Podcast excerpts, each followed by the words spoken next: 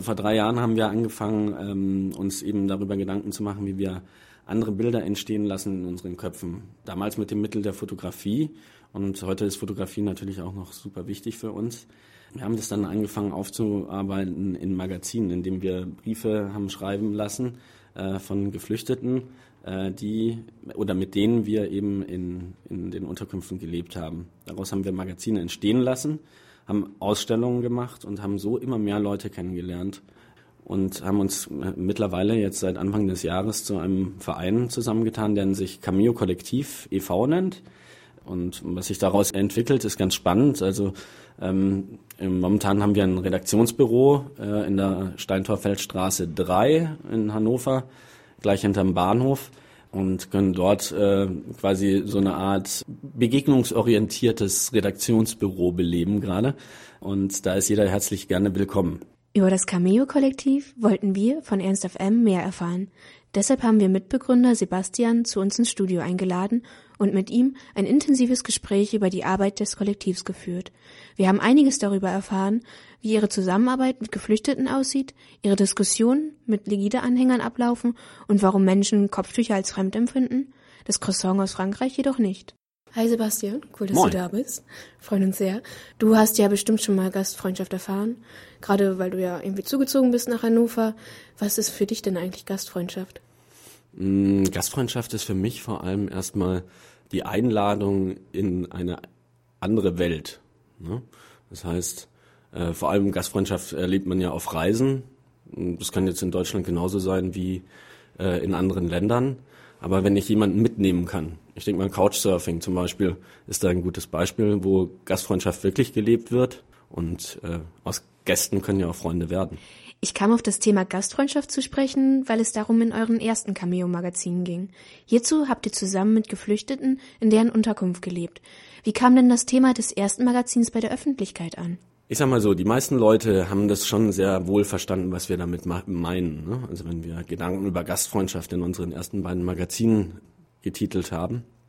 Aber es gab ja wohl auch Menschen, die gesagt haben, so ähm, wie naiv seid ihr eigentlich, dass ihr die Leute, die jetzt hierher kommen, als Gäste bezeichnet, weil die werden ganz sicher länger bleiben. Aber da habe ich eigentlich dann, oder wir vielmehr, eigentlich auch immer das gesagt, was wir, oder was ich eingangs gesagt habe, dass aus Gästen ja immer Freunde werden können. Ihr habt für die ersten beiden Ausgaben des Cameo-Magazins Briefe von Geflüchteten gesammelt, in denen es auch viel um Gastfreundschaft ging. Sind euch da kulturelle Unterschiede in der Definition von Gastfreundschaft aufgefallen? Was uns auf jeden Fall aufgefallen ist mit der intensiven Beschäftigung des Wortes, ist, dass halt ähm, erstens ähm, im Deutschen Gastfreundschaft tatsächlich das einzige Wort, der einzige, die einzige Sprache ist, die Gastfreundschaft mit Gast und Freund verbindet. Mhm. Alle anderen Sprachen verbinden diese Wörter nicht was schon mal sehr interessant ist.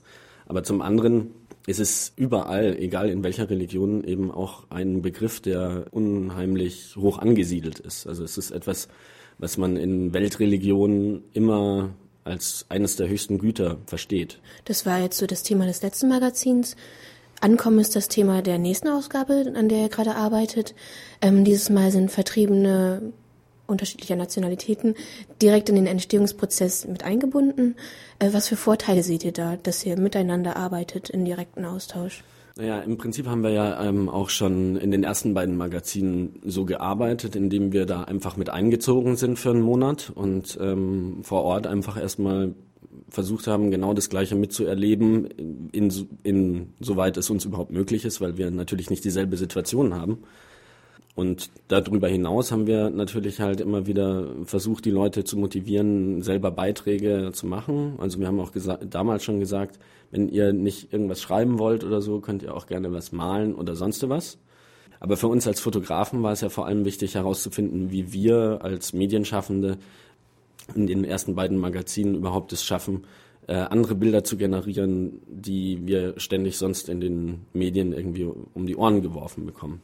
Das heißt, wie kommen wir wieder auf, auf eine Bildsprache, die eben den Menschen hinter dem Wort Flüchtling, hinter diesem Stigmata wieder herausarbeitet. Und so haben wir halt einfach auch da schon eigentlich angefangen, mit den Leuten zusammen zu überlegen, wie stellt ihr oder wie wollt ihr euch eigentlich selbst darstellen in, in, in diesem Kontext, in dem ihr hier jetzt lebt. Wie seht ihr euch da? Wie fühlt ihr, fühlt ihr euch dabei? Welche Körperhaltung wollt ihr einnehmen?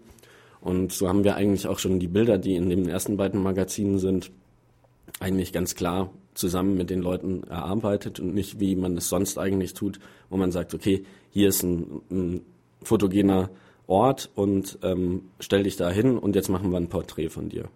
Und jetzt mit dem dritten Magazin ist es halt so, über ganz viele Gespräche mit Geflüchteten, aber auch mit Leuten, die sich ehrenamtlich engagieren, mit ähm, Leuten, die wir getroffen haben auf Ausstellungen, die wir hatten oder äh, Vorträgen, die wir gehalten haben, haben sich einfach mittlerweile so viele Leute zusammengefunden, dass wir jetzt halt ein wirklich bunt gemixter Haufen an Kreativen und ähm, ja eben auch anderen Disziplinen zum Glück äh, mittlerweile sind, äh, so dass wir einen Verein gegründet haben. Und äh, mit diesem Verein haben wir uns halt einfach auch generell die Frage gestellt: Ist es denn so sinnvoll, wenn wir weiterhin in den Unterkünften solche äh, äh, Projekte realisieren, als vielmehr ähm, zu sagen, wir schaffen einen unabhängigen Ort, wo wir zusammen als Kollektiv beziehungsweise als Verein Menschen dazu einladen, sich gemeinsam hier einen Ort für Austausch, Diskussionskultur und eben darüber hinaus ein Redaktionsbüro zu machen, wo eben das, was diskutiert wird, eben auch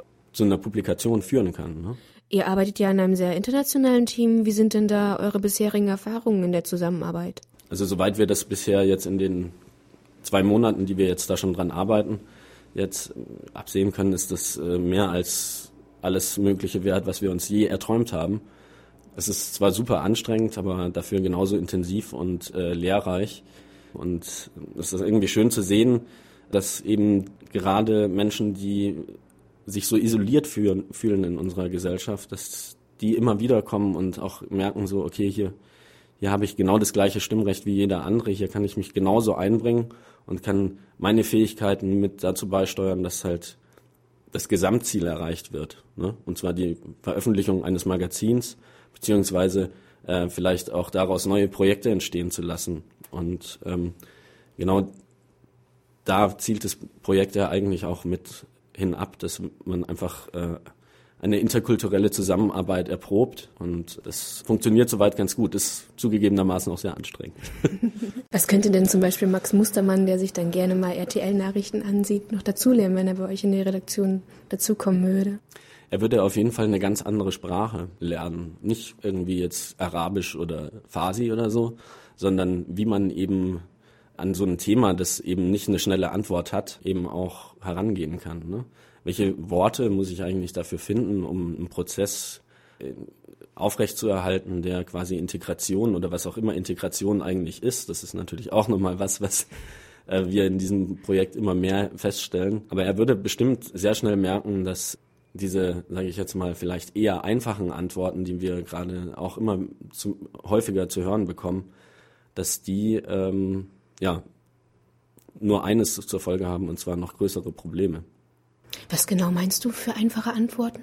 Wenn ich sage, ich schieße äh, auf Menschen an der Grenze, auch wenn da wieder Dementis kamen, aber es wurde gesagt, dann ist das natürlich eine Lösung, die sehr einfach gedacht ist. Ne?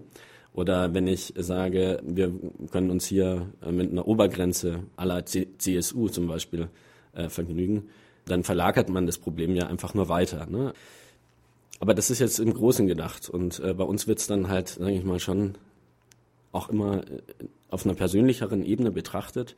Und das ist halt die Sprache, die ich damit meine. Ne? Also, dass man nicht äh, von einer pauschalen Problemlösung spricht, sondern dass man halt in einer individualisierten Gesellschaft, wie wir sie hier eigentlich auch haben, vielleicht auch ein bisschen individueller für die Gesellschaft denken sollte. Du hast es gerade auch schon angesprochen.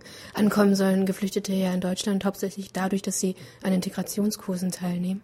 Was haltet ihr oder was haltet, hältst du von dem Konzept? Prinzipiell, äh, denke ich mal, ist es ja schon nicht verkehrt, den Leuten äh, mit auf den Weg zu geben, wie Dinge hier funktionieren. Ne? Weil sich vieles vielleicht auch nicht von einfach so für sie erschließt. Das Ding ist nur, sie bleiben da ja auch nur unter sich.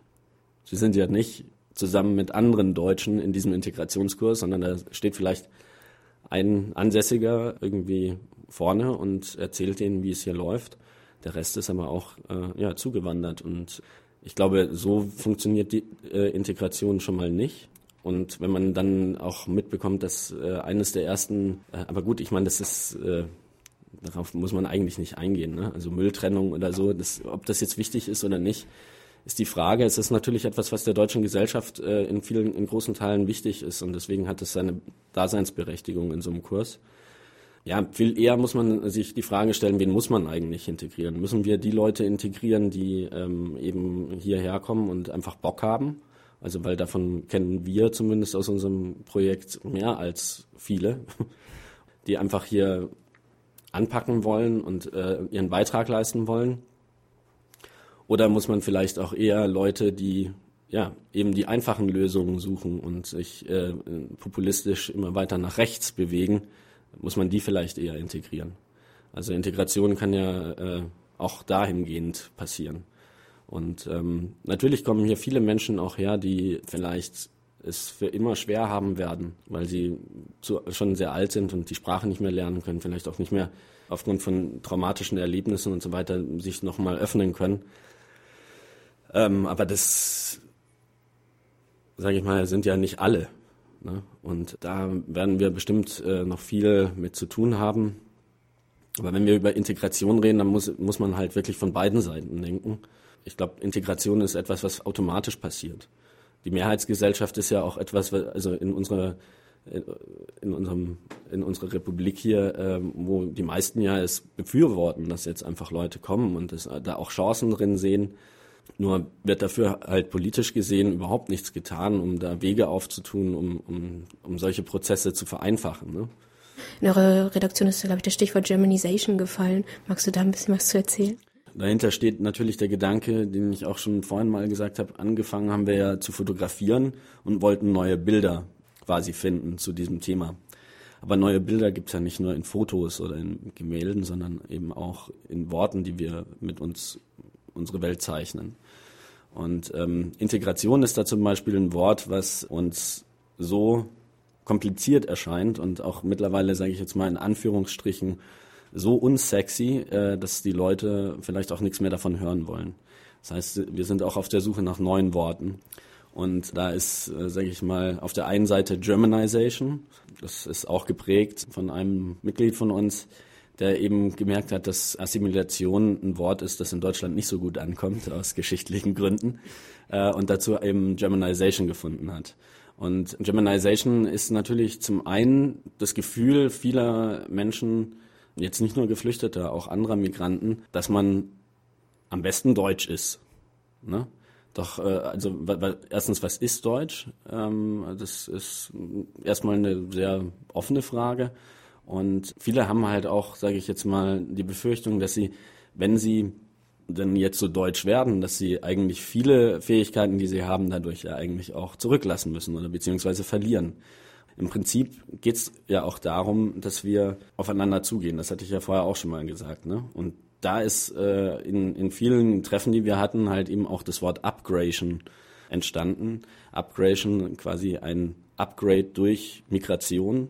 Jeder kann quasi seine eigene Kultur so belassen, wie er möchte und sich eigentlich nur noch die reifen Früchte einer anderen Kultur, wenn sie ihm schmecken, eben mit dazu holen und sagen, okay, das, das passt mir persönlich ganz gut in den Kram, damit kann ich was anfangen, aber der Rest, der bleibt, wie ich bin. Also ne, man, kann, man kann sich ja auch einfach weiterentwickeln, indem man sich Sachen einfach abschaut. Ist es in Ordnung, erstmal mit Angst vor Unbekannten oder Fremden zu reagieren? Natürlich ist es das nicht, aber ich kann es verstehen, dass man es hat. Es werden ja viele Bilder gezeichnet und ich sag mal so, ähm, in, in der ganzen Medienwelt wird ja häufig einem das versucht, einem das Fremde zu erklären und darunter fallen aber häufig auch negative Aspekte. Wenn ich jetzt selber nicht den Drang habe, mir mal die Welt anzuschauen oder das Gegenteil, mich vom Gegenteil zu überzeugen, dann äh, ist es völlig logisch, dass hier äh, eine Angst existiert. Ne? Das heißt, man muss auch ermutigen, dass man eben diese Angst durch Begegnungen zum Beispiel minimiert, durch gemeinsame Erfahrungen Vielleicht auch einfach gemeinsames Streiten, weil das ist ja auch etwas, was wir so ein bisschen verlernen. Gemeinsames Streiten. Da denke ich mal, ist eher der Ansatz. Wie kann es denn überhaupt sein, dass wir Menschen mit Kopftüchern und langen Bärten als fremd empfinden, aber das Smartphone aus China nicht oder das Croissant aus Frankreich? Ja, das ist eine sehr gute Frage. Da werden wir bestimmt auch das ein oder andere äh, Beispiel bei uns im Magazin parat haben. Das muss sich, glaube ich, jeder selber fragen. Ich glaube, Integration oder über das, was wir hier gerade sprechen, ist auch tatsächlich immer am Schluss die Frage bei dir selbst. Was bedeutet es dir? Und was führt eigentlich dazu, dass du dem einen nicht vertraust, aber dem anderen äh, also dem Menschen, der jetzt vielleicht modisch anders gekleidet ist, sage ich jetzt mal, völlig wertfrei, oder eben das chinesische äh, irgendwas Smartphone, ähm, am Ohr habe und aber da eigentlich eine viel größere Gefahr von ausgeht, weil man in Studien erfahren hat, dass es vielleicht auch krebserregend ist. Ne? Also es ist ja immer der Wille, etwas zu konsumieren. Ich meine, konsumieren ist jetzt vielleicht nicht das richtige Wort, um mit Menschen umzugehen, aber letztendlich ist es ja schon auch etwas, womit man sich umgibt. Ne? Und das muss sich einfach jeder selbst fragen. Und das ist auch wirklich die große Frage, glaube ich, in unserer heutigen Gesellschaft. Also und die Menschen, die jetzt zu uns gekommen sind letztes Jahr, das ist, denke ich mal, eher ein Vorbote.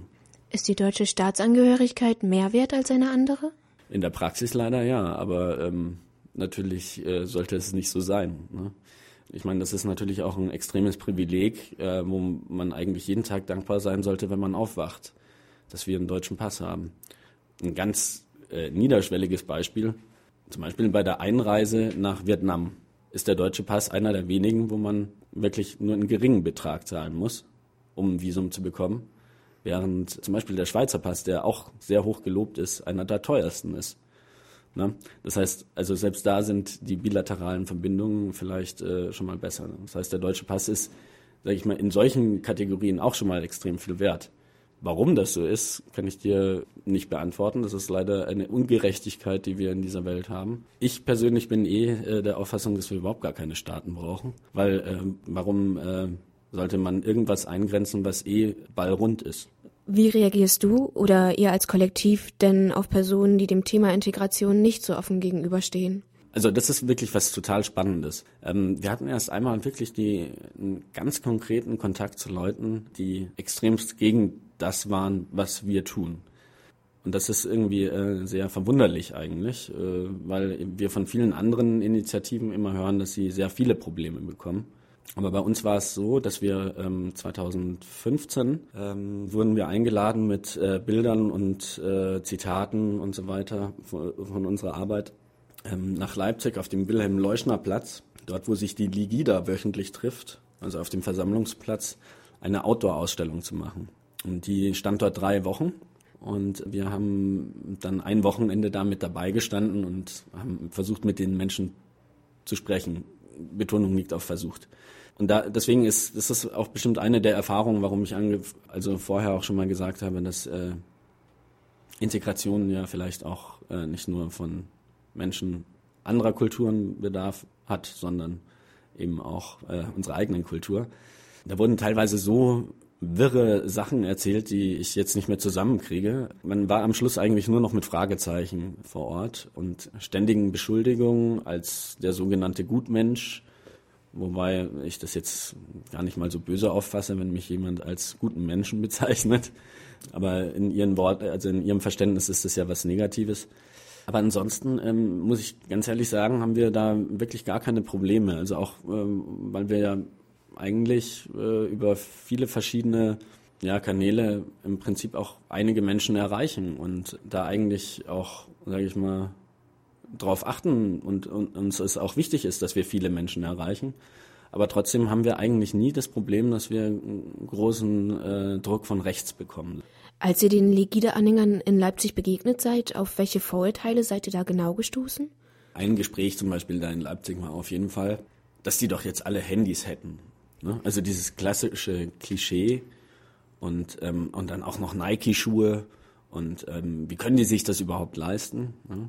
Aber ich meine, ja, man könnte jetzt sagen, so ja, die brauchen es unbedingt und bla bla bla, aber man könnte halt auch einfach ganz anders fragen und äh, den Menschen daraufhin gehend halt äh, vorbereiten und sagen, diese Menschen kriegen ja auch ständig die Bilder von Europa geliefert, was wir hier tun und versucht doch einfach es mal so zu sehen, dass wenn sie hier Nike-Schuhe tragen zum Beispiel. Dass sie damit ja eigentlich auch einen Integrationswillen zeigen. Sie wollen sich, sie wollen eigentlich genauso sein wie wir Warum auch immer, auch wenn man das nicht ganz verstehen kann. Aber im Prinzip ist ja da auch ein Wunsch, etwas anzugehören, was wir hier leben. Und wenn man das dann lange genug und vielleicht auch ein bisschen äh, ausführlicher erklärt als jetzt gerade, dann fängt da vielleicht auch schon mal langsam an, okay, es ist ja vielleicht nicht alles so schlimm. Vielen Dank an Sebastian für die vielen Anstöße zum Umdenken. Zum Schluss jetzt noch der Tipp. Das dritte Cameo-Magazin erscheint demnächst. Sonst hören wir uns einfach bei der nächsten Ausgabe von Lauschig.